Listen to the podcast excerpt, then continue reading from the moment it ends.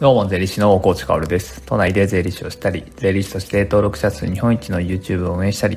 オンラインサロン大河内薫マネリテ戦略室を運営しています。僕の人生をかけての目標は、お金の教育を義務教育に導入すること、そして日本全体のマネリテラシーを高めていくことです。それに向けて、えー、YouTube、ラジオ、Twitter や書籍などを使ってお金の、噛みましたね。お金の教養、税金の知識をカジュアルに発信しています。さて皆さん、いかがお過ごしでしょうか？最近ね、冒頭最高に噛みますよね。3日に1回ぐらい噛んでるんじゃないかなと思いますけど、もう4月からね、この Voicy 毎日更新してまして、何回言ってるんだっていうね、半年以上だからもう200回近くこの冒頭を、まあ最初は違ったとしてもね、100回ぐらいはこの冒頭言ってるんですけど、噛みますね。えー、皆さんいかがお過ごしですか？あ今日はですね、えー、冒頭何喋ろうかな。あもう何喋ろうか決めてたのに忘れちゃったな。あ、そうだそうだ。えっ、ー、とですね、一つ、二つお知らせがありまして、あの、フリーランス税本というですね、僕の本があるんですけど、この度、昨日かな、23釣り12.8万部が決定しました。本当にありがとうございます。まあ、これから確定申告近づいてきてね、フリーランスに向けて、えー、まあ税金といったらこの本だねっていう不動の地位は、あ仕留めたかなと思いますので、えー、今シーズン3年目の本なんですけどね、今シーズンもフリーランスの税金迷子たちに一人でも多くしっかりと届ければいいなと思います。まあ、所得税の改正というのがね、令和2年にはありましたので、えー、その改正にもしっかり対応させた形の本にしました。しっかりと修正はしておりますので、えー、お手に取るときはね、21釣り以降のものを手に取ると、今年の大改正がちゃんと網羅されている感じです。そして、えー、二つ目のお知らせが、まあ今日の本題なんですけどね。まあ、サラリーマンの税金についても考えたいなと思うわけですね。まあ結論から言ってしまえば、サラリーマンの税金について1時間でまとめてざっと話すからね。そういうセミナーをやるから来てくださいという話です。もう完全に告知ですね。えー、そのね、えー、話はまた最後にするんですけれど、まあ、セミナーの募集をね、えー、し始めたんですよ、昨日からね。えなので、その話をしたいと思います。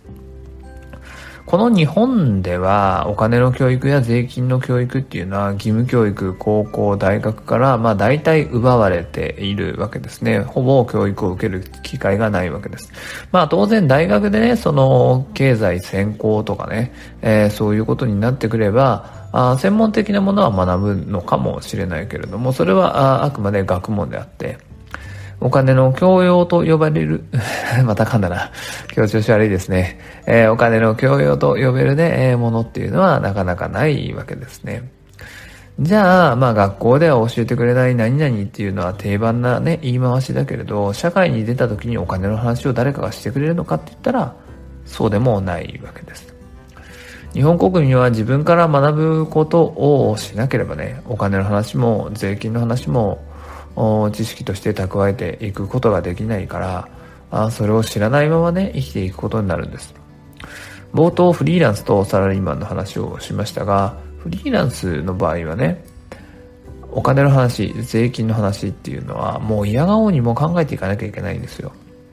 なぜなら自分で仕事をして売り上げとしてお金をもらって、それで終わりじゃないですよね。そこから自分で健康保険料も払わなきゃいけないし、年金も払わなきゃいけないし、そして確定申告ですね。えー、自分で所得税の計算をして自分で税務署に申告していく。つまり税金を確定させて税務署に申告していく。これが確定申告なわけですから、自分で税金も計算することになるし、自分で申告をしていくことにもなるんですよ。そして給料というね、サラリーマンの収入とは違って、不定期に入ってくる売上しかも上下動があるわけだから、お金の管理も自分でしていかなくちゃいけない。つまり、サラリーマンが会社にやってもらっていることの全てを自分でやりつつ、かつ、収入の振れ幅の中で自分の生活とお金を管理していかなきゃいけないのがフリーランスなんですね。当然フリーランスになる人たちもね、えー、義務教育でお金の教養、税金の知識なんていうのは全く学んでないわけですよ。でも、置かれた環境がね、その人たちのリテラシーっていうのを高めていくわけなんですね。じゃあ、サラリーマンはどうかっていう話なんですけど、もうこれはサラリーマンの方ね、聞いてる方多いと思います。えー、ラジオメディア、僕が発信しているものは全て7時にね、朝の7時に音源が上がって、午前中めちゃくちゃ再生されるんですよ。もう言ってしまえば、通勤時間、朝の支度の時間に聞いてる人ほとんどなんですね。って考えるとね、えー、これサラリーマンの方、聞いてる方、あ多いかなと思います。主婦の方でも、そのパートの方でもアルバイトの方でもそうなんだけれど、そういう給料というね、収入をいただいている方々というのは、税金のこと何も知らなくても生きていけちゃうんですよね。国がそういう仕組みにしているんです。給料天引き、まあ源泉徴収なんて言ったりもしますが、給料から健康保険、年金、そして所得税、住民税、雇用保険、これらを引いて会社が代理で納めてくれる。つまり、サラリーマンの手元にお金が入ってくるときにもう全部支払い終わった形で振り込まれてくるからみんなは手取りしか意識しない。そうするとね、楽は楽ですよ。自分で何もしなくていいんだから会社が全部やってくれるわけだから。でも知識はつかないですよね。そしてそれでも生きていけるわけですよね。これは国の策略以外の何者でもないわけです。税金っていうのは国側からしたら収入でその税収が高い、安い、まあ高い、低いか。あそれで国の売り上げが変わるわけですよ。日本国民、いや、日本国、および日本政府の売り上げっていうのは他でもない税収なわけですね。だから、税金を取りっぱぐれないようにしっかりと徴収するようなシステムとして、源泉徴収というものがあるわけですね。まあ、給料天引きですよね。じゃあそれをしっかりと機能させるためにどうしたかっていうと、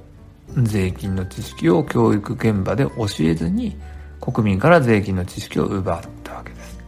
何もわからないまま天引きをされていくと。